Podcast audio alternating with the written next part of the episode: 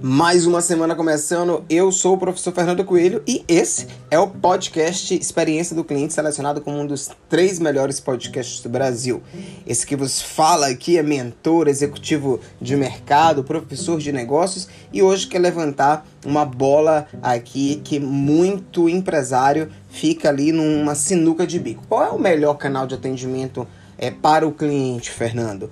E aí eu já começo dizendo que depende, depende muito de quem é o teu cliente, depende muito de qual é o teu segmento, depende muito do contexto, né? Com o avanço ali do mundo digital, a gente viu é, os canais de atendimento sendo ampliados, é, inclusive lá atrás, há dois anos, durante a pandemia, eu escrevi um artigo em um jornal onde eu falava que a Covid ela acelerou o futuro do futuro e a gente é, tem hoje diferentes tipos de atendimento, mas a gente precisa entender que o atendimento ideal para cada cliente ele vai variar. Pode ser rede social, pode ser chatbot, pode ser atendimento virtual, pode ser o bom e velho telefone, uh, mas depende muito. O que a gente enxerga hoje e eu, como professor de negócios, executivo e mentor que estou ali todo dia no mercado, é que tem muita empresa que é multi-channel, ou seja, ela é multicanal, mas ela não é omnichannel. Ela não tem a integração ali entre os canais. Os canais não se conversam. Fernando, qual é a diferença do multi-channel para o omnichannel? O multi-channel são aquelas empresas que têm vários canais de atendimento, porém, eles não tem a capacidade de dar continuidade em um histórico de atendimento, por exemplo. Se você entra em contato por um outro canal, você tem que repetir tudo novamente. Já o Omnichannel, que é um perfil hoje é, que nós falamos que o consumidor é, o consumidor ele é omniconsuming, né? ele é multicanal e ele quer essa integralidade. O Omnichannel são os canais que estão conectados. É, de forma que o histórico dessa conversa com aquele mesmo cliente fique reunido dependendo do canal que ele, é, que ele começou. E aí, qual é o melhor canal para o cliente?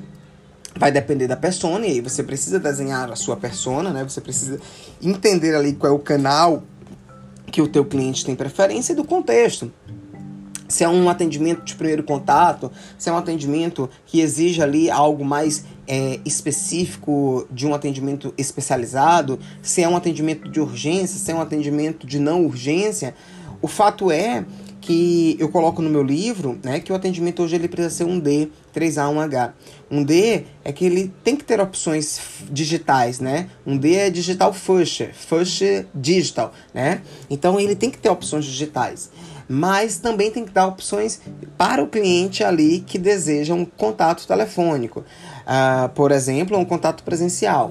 O 3A é de fácil acesso, ágil e assertivo. Então, o cliente, não adianta ter, você ter um chatbot atendendo ali e o cliente ter dificuldade porque não é de fácil acesso. Ou o cliente não ser alfabetizado digital e você achar que o cliente tem que usar os canais digitais que você está oferecendo e ele ser inoperante para aquele cliente que não tem familiaridade.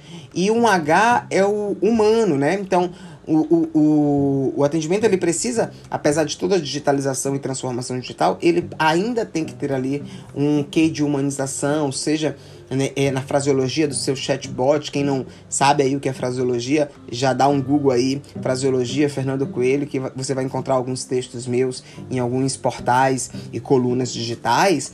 É... Mas ele tem que ser humanizado.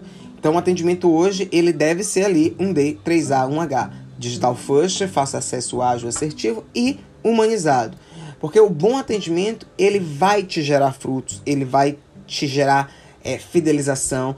E a Salesforce Research ela trouxe um, uma pesquisa, só para a gente encerrar o nosso podcast de hoje, ela trouxe uma pesquisa muito interessante. É, foi perguntado o que, é um bom atendimento para o consumidor. E 91% de clientes que responderam essa pesquisa disseram que uma boa experiência com o serviço ao consumidor favorece com que ele faça uma nova compra. Então, se o atendimento é 1D, 3A, 1H, esse cliente provavelmente tem maiores possibilidades de retornar. 71%, 71 dos respondentes disseram que já decidiram a compra baseado na qualidade do serviço do consumidor. E 58% diz que a crise né, que envolve o nosso país elevou as exigências quanto ao serviço ao consumidor. Então, esses são dados que te provam que cada vez mais você precisa ser omnichannel, ter design de experiência, ter procedimentos operacionais padrão e pensar também nos canais de atendimento que você vai entregar ali para o seu cliente.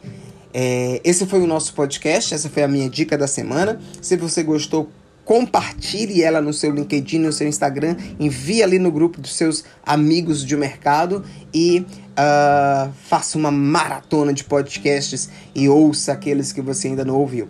Eu fico por aqui, até a próxima semana. Um grandíssimo abraço para você, ouvinte de experiência do cliente.